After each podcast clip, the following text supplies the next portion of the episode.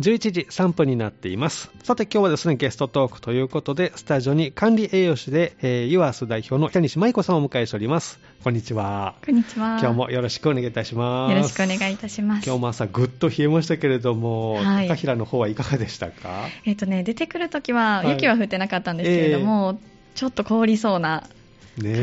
はありまましたね。まあ、雪降った日もね、今月もありましたけど、先月もね、あったりしますけど、はい雪はどうでした、高平は。は、えっ、と、結構今週はちらちら降ってましうて、ん特に、昨日なんかは日中も降っておりましたね。ええあの積もったりしました。少し、はい、あおーの、道路、あんまり車が通らないような、ええ隅っこの方とか、真っちょっと白だけのままはい、雪がそうですね。そうですね。なかなか寒さね、厳しいですけど、もうちょっとしたらこうね、暖かくなるかなというのね。そう思いでますすのでねね先週末なんかすごく暖かくて、うんなんかちょっと春の匂いがするなっそう。てあいう感覚があったんですけどね、はいまたちょっと寒くなってしまい戻まっしたてね。ね、寒の戻りで、 高平も春を迎えると、綺麗なね、景色広がりますのでね、はえーぜひそのあたりも楽しんでいただきたいですけれども、はいさて、板西さんはいろんなところでこうお話とかね、あとは管理栄養士さんとしての仕事もされていますけれども、今回はどんなテーマでお話しいただけますかそうですね今回のテーマは、うんあの先月の末頃ですね、はえっと、福岡の方で、はい経営者フォーラムという、ええあのフォーラムに登壇させていただきましてあ福岡までお仕事で、はいはいそうです か、というところまで行くんですね。はい、そうですね。あのいろんな、ええー経営者の方だったりとか、はいまあ主に企業の方が、うんあのお話しされたんですけれども、はい、それ福岡の会社の方って感じなんですかえっとね福岡の会社の方限定というわけではなくええて、主催されているえー会社さんがはい福岡の会社さあんで、そうなんですね、ではい会場も福岡で、そうですじゃあね。参加はどこからでもどうぞという感じだったんですね、えーどんなお話をされたんですか、えっとですね、私私がですかね。はい、あ、私はえっとあのフォーラムの大きなテーマが当事者意識だったので、当事者意識、はいこう私たちがこう日々選択しているこう、うん食べるってはいいう、まあ、行為していて、ええでそのどういうものを食べるかっていう選択の繰り返しですはよいね、そうですね、そのことが実は社会にも影響を及ぼしているええっていうことの当事者意識を持持てるよううになりませんかというような、まあ、あまり考えてないかもしれませんね、はいえーなかなかでもそれは皆さはんすごく忙しく日々を過ごされてますし、うんはい食べるっていうこと絶対毎日してると思うんでそうすでねすねなんですけどそれがこうちょっと作業みたいな感じになってしまってるのもあの仕方ないことだと思うんですよ、えー私もそういう時ありおまーす、えー忙しい時とか、えーなんですけど、はいこう、えーどういった食べ物を選んで、うんそれに、えーお金を払うわけじゃないですか。うん、そうですねということはそこにある意味投資しているわけなんですね。おーだから、えーどういう食事とか、うんどういう食文化が未来に残ってほしいかっていうのを考えはいたら、え今私たちがこの日々投資し続けているものが残るんですよ。えなるほど、ははいいじゃあその、まあ、買うという行為をしないとそれは売れないという形になるので作らなくなったり生産しなくなったりするのでひょっとしたら今まで伝統的に続いてたものがそこで途絶えるかもしれないはい、まさにその通りです。そういうふうになっちゃうんですね、はい。ええ全く意識せずになんか食べたいものをこう買ったりしてますけどいや、でもそうだと思うんです。それもをうちょっと変えるきっかけっていう、はいそんな回になったんですかね、じゃあね。そうですね。なのへでー、本当に当たり前のことなんですけはど、いその消費と生産のバランス、うんえー市場にニーズがあっはて、い私たちがこんなものが欲しいなっていうものに対しえてえ、企業はそれをあの努力して、まあ、提供するわはけい、で提すね、供するわけじゃないですか。うんということは、私たちのニーズが社会を作っていってるはいので、えい一度ですね、ええちょっと立ち止まって、はい自分たちはどういう社会をえうんこう未来に望んでいるのかなとうか、んどういう食べ物を子どもたちに残してあげたいかなとかう、んあの健康のためにどういう食べ物をええ残していくべきかなっていうことを考えて、ええ日々の食事をはい、したりとかおう、そのお金を払うっていう行為に対して、あの当事者意識を持つっていうところを、はいこうちょっとつながつなげていただけるようなお話をさせていただきました。まあ、ちょっとあれですね、真面目な話でね、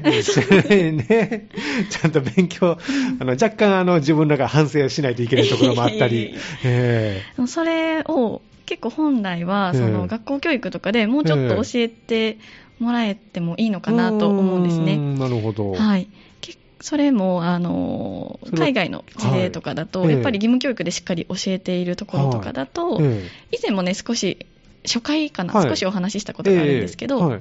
えー9歳、10歳の子供が、隣に並んでる安い卵うんと高い卵、はい。あった時に高い卵を取ったっていうので、えっと、東京大学の,、はいあの鈴木先生という教授の方がおっしゃってたんですけど、はい。それを見た時に、ええどうしてそれを買ったのって聞いたら、ははいないぜそっち選んだかね。あのこの卵の,、うん。あの農家さんが続いてほしいからとかはあ。この、えー卵の作られ方、ええだからどういう環境で、えそえー育てられてえいうるん鶏なのかとか、うんどういう餌を食べてうるん鶏の卵なのかっていうのを知ってて、えそれを続けてほしいからとあかー応援したいから、はい自分も食べ続けたいからええみたいな、しっかり意思を持って選択をしていたっえていうほうエピソードを聞いたときに、ええこれはすごい教育の違いだなと、そうですね。感じたんですよね。だって三年、小学3年生か4年生ぐらいでしょ。はい、何にも考えてなかった ですよ、そそのうです頃よねはなんかね。えそのじゃあ、卵並んでる、その卵の、なんて言いますかね、ここに来るまでの流れはこう分かってたんですかね、それぞれに。そうですね、分かってて選択したみたいですね。あーなるほど。まあでも、ポツンと置いて値段だけ書いてたらね、はい安い方選びますけどね。うんええでもその安い方を選ぶのが必ずしも悪いって言ってるわけではなくって、えそのそういう背景を知った上で、ええでも今、もしご自身の生活えが、うん例えば苦しかったりとか、この卵さあの例えば500う円んは出せない、けれども100円出すことによっうて卵の栄養素を取れるっていうんだったら、その事情によっては100円の卵を選ぶことが正解だと思うんですね、うんだからあのどっちが正解とかっていう話ではなくて、えええー背景を知った上で、じゃあ自分の、えー今の現状はどうなのかっていうのを踏まえて何を選択するかなるっほていう。どね。はい、じゃあ毎回安いのじゃなくて、3回、2回はこの廃棄をした、そのちょっと値段高めでもそっちを買ってみようかなとか、はい、そんなんでもあー全然。意で識をちょっと変えるっていうのが大事そうですね、あ、と結構、えあの私の個人的なその経験としてなんですけれども、すごく幸福度が上がるんですよ、えほう幸福度が上がる、はいなんかどはういいうことかっていうと、え例えば、職じゃなくてもね、いいんですけど、うんあ、この企業ってすごい素敵な活動をされてるんだうんなっていうことを知るとですね、えその企業のものを買いたくなるんですよえね。ああ、なるほちょどっ。と高くてええも、それを買いたくなる。で、へえそれによって、えその自分が好きなものをええ手に入れる幸せと、はいうんあと社会に貢献できてるんだなっていう思いが芽生えたりとかして、なんだろう、高いもの買っえうんちょっとね、その他のものに比べて、うん値段は高いけど、うんその数百円とかええ数十円の差以上の幸福を得ることができるなっていうのに気づいてですね。もう目先のことしか考えてない私にとってはなんかもういえいえいえい え大変ですけど、なるほど、その商品のまあ背景もそう知ることで、はい。その会社のまあ活動にもそれでね、また応援できる はわい。けですもんね。そうですね。へえでそういう情報って全部が全部出てるわけでもないんですよね。出してるのかなえっ、と、企業が発信。企業が発信あで。そうですね。それもやっぱり企業さんによったりするので、ええわかりやすいのだったら、はい例えば、ちょっとファッションの分野になるんですけれども、えパタゴニアさんとか、はい。結構環境に、ええー環境問題をえ。うん。その取り組むために、えー寄付をしてたりとか、はそういうあの環境に優しい素材を使っていたりとかっていあー取り組みをしたりうそう取り組みをすごく前面に押し出されてるので、えそういうところに共感を持って、うフんァンになる方が多いんでなするねほど。うんそれとすごく同じことだと思うのあーでそうなんですねはい、なので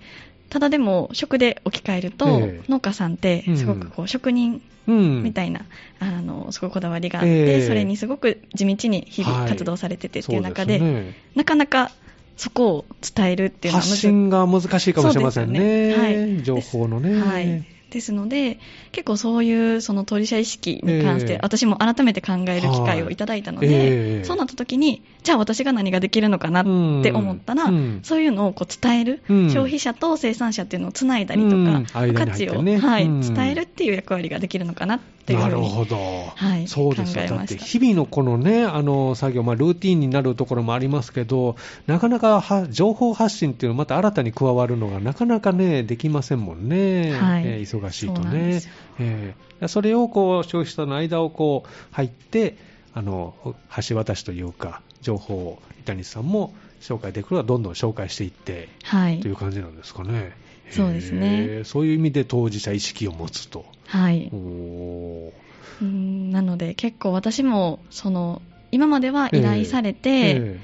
そのお話しさせていただくっていう形が多かったんですけれども、やっぱそうなった時になんかもう自分でどんどんえそういう場を増やしていかないといけないなっていうふうえに自分もその反省してですね、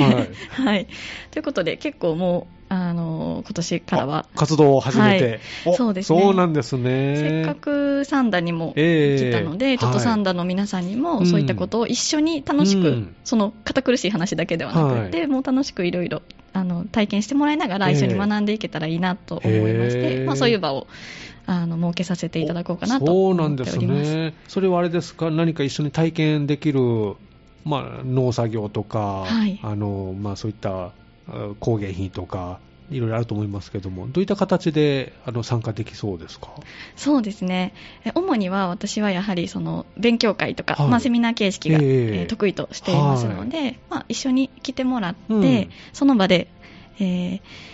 こうね、体験をしてもらうことを大大事にしてるんですね、はいええただ私が一方的に話すのではなくって、ええ一緒に体験なんですね。それは味覚とか嗅覚とか、あの視覚とか、はいいろんな五感を使って体験してもらって、はい実感に落とし込んでいただくっていうようなことをしてるのはで、い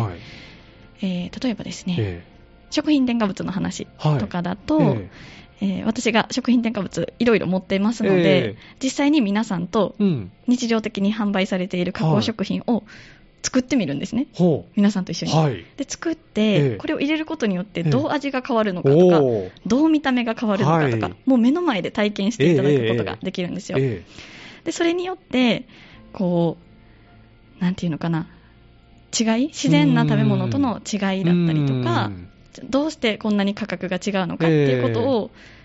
あの本質的に理解していただくことができるっていうような。ほうでも実体験しながら、はい経験をしながらあの自分の中にそれをおそうそういう時間を作っていこうと、はい、そうです、ね。活動を始めていくとはいいうことなんですね、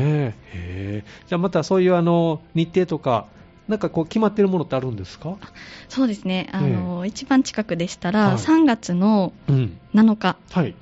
来月えーはい、来月の火曜日です火曜日にねな。りますねえー13時から15時はい、で、えー三田駅前のはいキッピモールはい、ありますよねキ。ピモールありますはい、あそこの6階にうんまちどまちづくり共同センタありーまが、すねはいええあると思うんですけれども、あそこの会議室をお借りして、あの少しそのちょうどさっきお話ししうた食品添加物うんの実験をしながら、おーえーそういうその食品表示を見れるようになるとか、あの食品のその価格差の本質的な理解というようなところを勉強会でさせていただこうかなとえーそうなんです思っておりまねでこれは申し込みなどはどうしたらいいんですか参加したい方はそうですね申し込みなどははい私の,、あうのん SNS とかにアップするので、また詳細を、はいえっ、とね Facebook とか Facebook はいインスタグラムとか、 Instagram はい、されてる方はえ板西舞子で調べていただくと、はいアカウントが出てくるえのであそうなんですねはいはいえっと、紀変の板に、うんはい東西の西西で舞子はちょっと漢字が、うんあのややこしいのでややこしいのでひらがなであひらがなではい、登録してますのわかりでましたちょっと検索してもらいやすいかなと思います。はい、板西舞子さんで、えーインスタグラムとかフェイスブックはでい検索ですね、はいえーしてもらえればアカウントが出てくるとはいいうことですね、じゃあまずはそちらをチェックしてもう情報上がってるんですかまだこれからまだですね、もうでも、あの、近日中に、あはい、じゃあ、あアップしの、ままめにチェックをしておいたら、はいお願いします今何してはるのかなとか思いながら、こう見たらいいわけですね。 わかりました。ぜひね、チェックしてください。では、ここで一曲お送りして、後半もよろしくお願いしますす。よろしくお願いしま。す。今日のゲストトークの時間は、管理栄養士で、ユアス代表の板西舞子さんをお迎えしております。後半もよろしくお願いします。よろしくお願いいたします。まあ、いろいろこうね、えーサンダでも動きがありますよということで、えー一番近いところで3月7日、キッピーモール6階の会議室で、えーいろいろすると、食についてということですね。これはもうぜひ参加していただいたら、目から鱗のお話が。はい。あの、気軽に本当に堅苦しくならず、楽しく、楽しくあの実験しながら、皆さんで考えようっていう感じなので、おーはい。ちょっと味見しつ つ、そうですね。驚きがあるとはいいうことですね。ぜひ、あの、この後、情報はですね、SNS で発信されるということなので、えーチェックしてみてください。はい。その他、いかがですかあの、動きとか話題とかありますかはい、そうですね。ちょっと前半、ちょっと堅苦しい話をしてしまったの真で。面目なお話、はい当事者意識を持つですよはねい。。後半はね、あの、楽しくふりかけ作りをした話をふしたりいなかと。けを作った。はいおーこれ全部手作りのふりかけですかそうです手作りでおー、まあ、混ぜるだけなんですけど、ははいいあのそれな何がきっかけかっていうと、あの今年度1年間はい連続で、えー社員の方にはいこういったこう食の知識をええつけてもらえるようなセミナーをはい5回ぐらいした会社がありまして、うんええその今年度の最終回だったので、はいええ何かみんなで楽しいワークを入れてやりましょう。うんあ最後にねはい、うんということで、栄養素のお話をこう理解してもらった上で、はいふりかけを作ると、すごく皆さんそこがつながるんですよね。ええなんですけど、単純にすごく美味しいです。あ美味しい。手作りすると。 なるほど、はい。そうなんですね。栄養素の話があって、はいその流れでふりかけに行ったと。そうですねおーはいまず何を使うんですかえっとですね、その時は、はいあの、普通に会議室なので、はいキッチンとかないじゃないですか、ええだからもう何もはい調理とか処理がいらないような方法で、おうななるほのどで皆さんも簡単にできるものなんですけど、ええまずメインにしたのが、ええだしパックの中身だしパックの中身。はいおなるほど。あのだしをね取はいるだしパック、はい売ってるじゃないですかありますね。あの中でも、ええその素材だけのもの、うんその塩とか、うん調味料とかが入ってないもので、はいえー例えばいりこの粉末だったりとか、はい鰹節だったり、ええあとはその椎茸の粉末とか、はい。昆布とか、あ、いっぱい入ってますもんね。はいそうなんですよいろいろ入ってるんですよねおー。はい。であれの、はいえー細かいものをえ選んでいただくえと、ええあれそのまま袋を切ってもらいますと、はいだ結しパックを構、はいはいもうあれだけでちょっとまあふりかけのようなあ、もうそれ自体で、はい美味しい。形になってるんですね、はいでもそれだけだとやっぱりちょっと味が足りないので、うんうんうんそこにはい。あの本当にこれポイントなんですけど、はい青さを、青さ。はい、青のりではなくて、はい青さ、はいええっええていうのをちょっと価格は高いんですけど、ええ 青さをね入れてもらうと、はいもう香りが売ってるものとは全然違います、す。そうなんですね。はいい、い香りが、磯の香りがそうです広がりますね。青さはあれですが、乾燥したままそうです乾燥の青さをあーええもう本当に簡単に袋に入ったまま、ええちょっと手で揉んでもらったりとかするとあ細細かかくくなるんで、してねはい、うん細かくしていただいてでうんプラスで、えーすりごまをすりごま。はいごまもあの粒々のごまでもいいんですけど、ええええあれってちょっと消化が難しいんですよねああ、なのちでゃんと噛み砕けたらね、いいですけどね。はいそうなんですちよっちゃいですもんね。なので、えー、と有機のすりごまを買ってきて、であの香りもいいですし、はい消化にもいいのえで、えすりごまではい。メインはその3つ、おー、はいこれだけですか。はいおーでそこに味付けをはいそれぞれグループに分かれえて、えいろいろこう好きな味付けにしてもらったんですけれども、はい用意した調味料は、はいお醤油と、醤油と、えーお酢とお酢、えー砂糖と砂糖、お塩、塩。はい、あ、これだけ。これだけです、へー。で結構面白かったのがですねグループによって全然味が変わるんですよね、でも同じものなんですよね。はい、同じ材料で、はいもう自由に基本のレシピははいざっとあるんですけれども、ええもう自由にアレンジしていただいてはい結構です、ということで、えー一つのグループはですね、あの香りがはいすごくいいから、ええあんまり味がなくてもうん。あ、いいかご飯なと。はい、ご飯が進みそうっええておっしゃる方がいて、ええその方はそうですねあんまりそのお塩とかもちょっと入れでずシンプルな味付けにされてましたね、はいえで、えーとちょっと甘めのふりかけが好きっていう人はお砂糖を、えうん、あはい入れると。はい、でお砂糖の中でも、ええ天才糖を選んで持っていったので、え天才糖って使ったことありますかないと思います本ね、当です多か分ご存知です かあの名前は聞いたことありますけど、あはいはい、えっとお砂糖普通の皆さんが思い浮かべる白いお砂糖って砂糖きびから上白糖はいはい、作られてるんですけれども、天才糖って天才っていはいう砂糖大根からええ作られてるうん砂糖なんですね、えそうですね感覚的にはその白い白いお砂糖よりえもえ甘みが優しいえああちょっとまろやかな、ねそうですええものになりますね、はいあとちょっとミネラル分も少し多いかなっていうところで、うんはでなのでこうふりかけとかに入れるのにちょうどいいんです、へえ調整しやすいなるほどですねはいなののでちょっと甘めがいいなっていう方は、ええ醤油とお塩とちょっとお砂糖を入れたりなとるかほど甘辛系でいくんですね、うん言ってたグループもあれば、えあのがっつりえええ濃い味がいいなっていうとこはろいもあ濃いり、味ねうんなのでまあその結構作る人によって味が味変わがってお酢を入れるとあれですかやっぱ酸味が増すという感じなんですかねそうですねあのお酢入れるとええ結構その香りが良かったりとか、あそんな大量には入れないんですけど、ええ酸っぱーってなるとね、はい、そこまでは ね入れずに、うんはい、へーあのあと保存性を高めたりとかあお酢入れることでね、へーあの良さがあるので、ええ栄養価もねああのるとお酢の持っている、はい、おー効果も期待できるのでっていうことでお酢もお酢入れたら、ええそうなんですよ酸っぱくなりそうって思うんですけど、はいあのそんなに入れすぎなければ、あの酸っぱくってなることはなくあーてそうなんですね。はい、あのうん程よい爽やかさというかおをー隠し味程度はにいこう、生み出してほうくれますそうっすね、バランスなんですね、じゃあ、班によっていろいろ味のバランスがあると。はっていうことはでですね、自分が一番美味しいっていう味うをん手作りにすると作り出すことができあるあー、んでなすよ、ねるほど、おーおーおーそういうことですね。はいえなのでええでふりかけなぜふりかけを選んだかっていうと、あの食事ガラッと変えましょう、ええ難しいじゃないですか、はいなのであのかけるだけえええご飯にね、ではいうんすごく簡単で簡すよ単でねすね。なのでそのでもかけるだけでそういうこう自然の素材からうん作ったふりかけってすごくミネラルとか多多いんですね、栄養素が、えええええなのであの普段の食事にはいプラスでかけるだけでえ、あーちょっと加えるだけで変はい、わもってうく栄る養んで価すがね。ぐっとアップするんです上がよ。はい、おーなるほどね。あの、だしバッグの中、だしで使った後でも使えるんですかね、あれは。いいです、いいです、もちろん、あーあの使い回してもらって、その場合は、ええ少しあの水を含みすぎているので、ええええちょっとあフライパンで絞いってってもらったりとあか、いるんですねはい、絞ってうんうんいってもらったりとかす水ると、気飛ばしてから。はい、私が先ほど紹介したえレシピも、ええあのフライパンでいってもらうと、よりこう醤油が香ばしくなったりとか。おー いいですね。はいちょっとえー会議室でやるには調理器具がなかったのうんで、そうしたんですけど、ええもしご家庭で試してみようかなって思われる方は、はいええちょっと行ってもらうのも、おーはい、いいかなと思パいラます。パラになってね、はいこれ、どれぐらい持つんですか、保存期間というか、保存方法というか、はい、そうですね。結構その水分がどれだけ含んでるかによるんですけれども、まあ、調味料もそんなに多くは入れないので、はい冷蔵してたら1ヶ月ぐらい持つとあそ思います。んなに持つんですね、はい、へ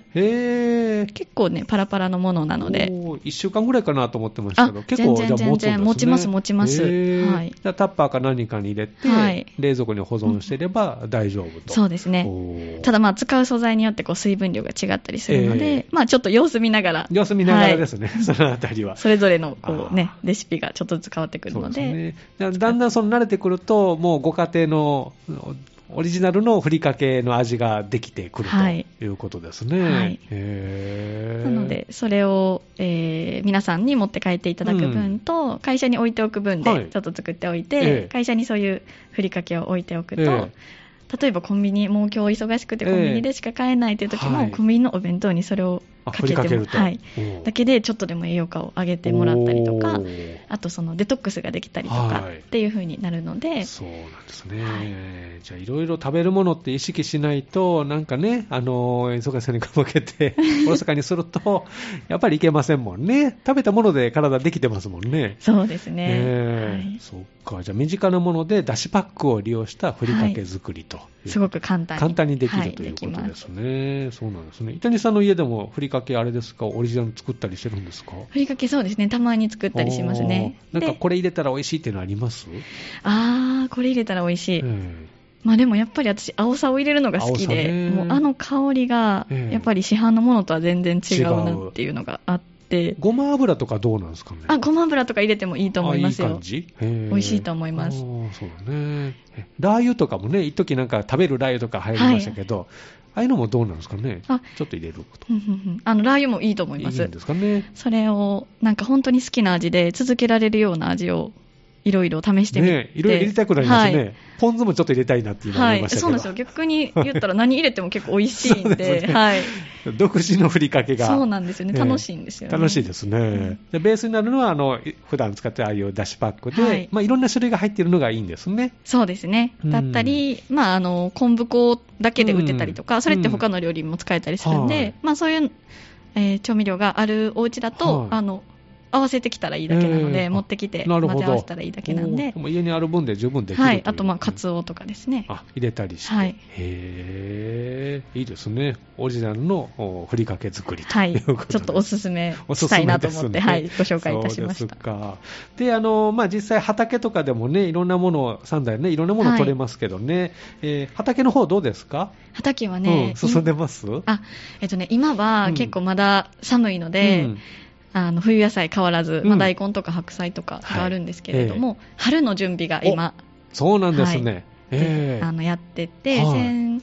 日もですね亀岡の,、はい。あのオーガニック農家さん、ええ片尾片本オーガニックファームさんっていうところにちょっとお邪魔したんですけれども、ええまあ、そこはもう本当にもうプロでいろんな品種を作っておられるんですけどね、はいえやっぱりその春のためにうん種植えだったりとか、うんその苗作りっていうのに、あの忙しい時期です。ああ、この時期ってそうなんですね。じゃあ、春に向けての準備。そうですねあーじゃあ、その旬の野菜、やっぱりね、あのー地元のものありますのでね、味わってはいいき、たいあですけどね。でもねうんはい。菜の花が咲いてて、菜の花。はいおー、あもうそんな季節か春が来るんだなっていうまのをだひんやり寒いですけどね。はい、実感しましでた、もまだちもょうっとサンダの方だと、ええままだ。だ早いかもしれないですけど、えーじゃあ、徐々にはい、春が北上してきますはいね。そうですねええ楽しみ。 高平もね、綺麗な景色広がりますのでね。はいえ、え楽しみです、また春そんなも。動きもご紹介いただきたいなと思います。じゃあ最初にありましたけど、キッピーモールで来月ですね、えー7日、えー勉強会があるとはいいうことで、ちょっと面白い、まあはい実験ではないですけども、そういったあのあのあるので参加してもらえればということはいですね。あのお子さんも全然あの来れそうなら一緒に、あ OK なんですねはいはい。こちら参加費などはいかがですか？は参加費はですね大人の方は、い。えーちょっと2000円2000円なんですけれども、はいうん中学生以下のお子さんは無料で来ていただけたらと思いますので、で、ぜひあぜのひご家族で、ね親子でね参加できそうですね。はいえでーちょっと平日にしたので、はいお母さんができればうん参加できるようにと思って平日にしなたるんほですど。けど、はい。また、えー土日にもはい。今後は開催していくので、あそうですか、はい、3月は25日にも一応予定していて、同じ内容なので、おー来れそうなそうなんですね日とか、はい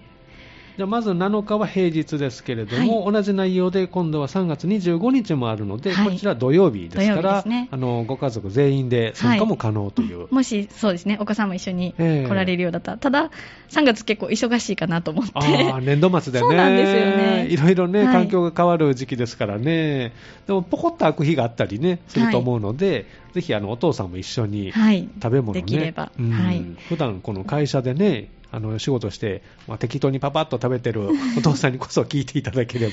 そうです ね、いいかもしれませんね、えーこの日はふりかけは作らないんですかふりかけではないんですよね。あふりかけじゃないんですはねい、はいこれはまたの機会にということですね、わ、かりました他にはいかがですかインフォメーションありますかそうですね、うんまああのとりあえずまずは3三月月はい、まずは3月で、ねまあ、この後そのはいふりかけとかも、うんそうですね、皆さんやってみたいという声があれば、全然、うんあのやろうと思いますので、うんあの5回講座ぐらいで、はい毎月テーマ別に、ええもう今後はやっていこうと思うんですよ、お3そう月でスすかタートで。おーはいなるほど、ですのえで、えまずは1回目あの、興味ある方、日が合えば来ていただいて、はいええまあ他も今後、テーマを開放していくので、うん興味があればぜひご参加いただけたらと思います。場所はキッピーモールでやっていこうかなという感じですかそうですあね、やっぱ駅前で皆さん来やすいか身なと近なところですもんはいね、はいじゃあそういったインフォメーション、あのーまちづくり共同センターにも、まあ、あるかもしれませんし、はい伊谷さんの SNS、Facebook とか、えー、と Instagram ですね、はいこちらをチェックしてもらえれば、日程などの確認もできますのでね、ははいい時間はちなみに何時から何時ですか、まあえっと7日はうん13時から15時から、はいえ15時まではい、ですね。午後1時から午後3時まで、はい基本的に同じぐらいの時間帯で開催を予定しております。はい、午後開催というイメージですね、はいわかりましたぜひねたくさんの方参加していただきたいなと思いますでまだまだ寒い日は続きますけども春はもうすぐそこなので、はいまた次回あのその話も交えながら、はいあのお送りしていきたいなと思います、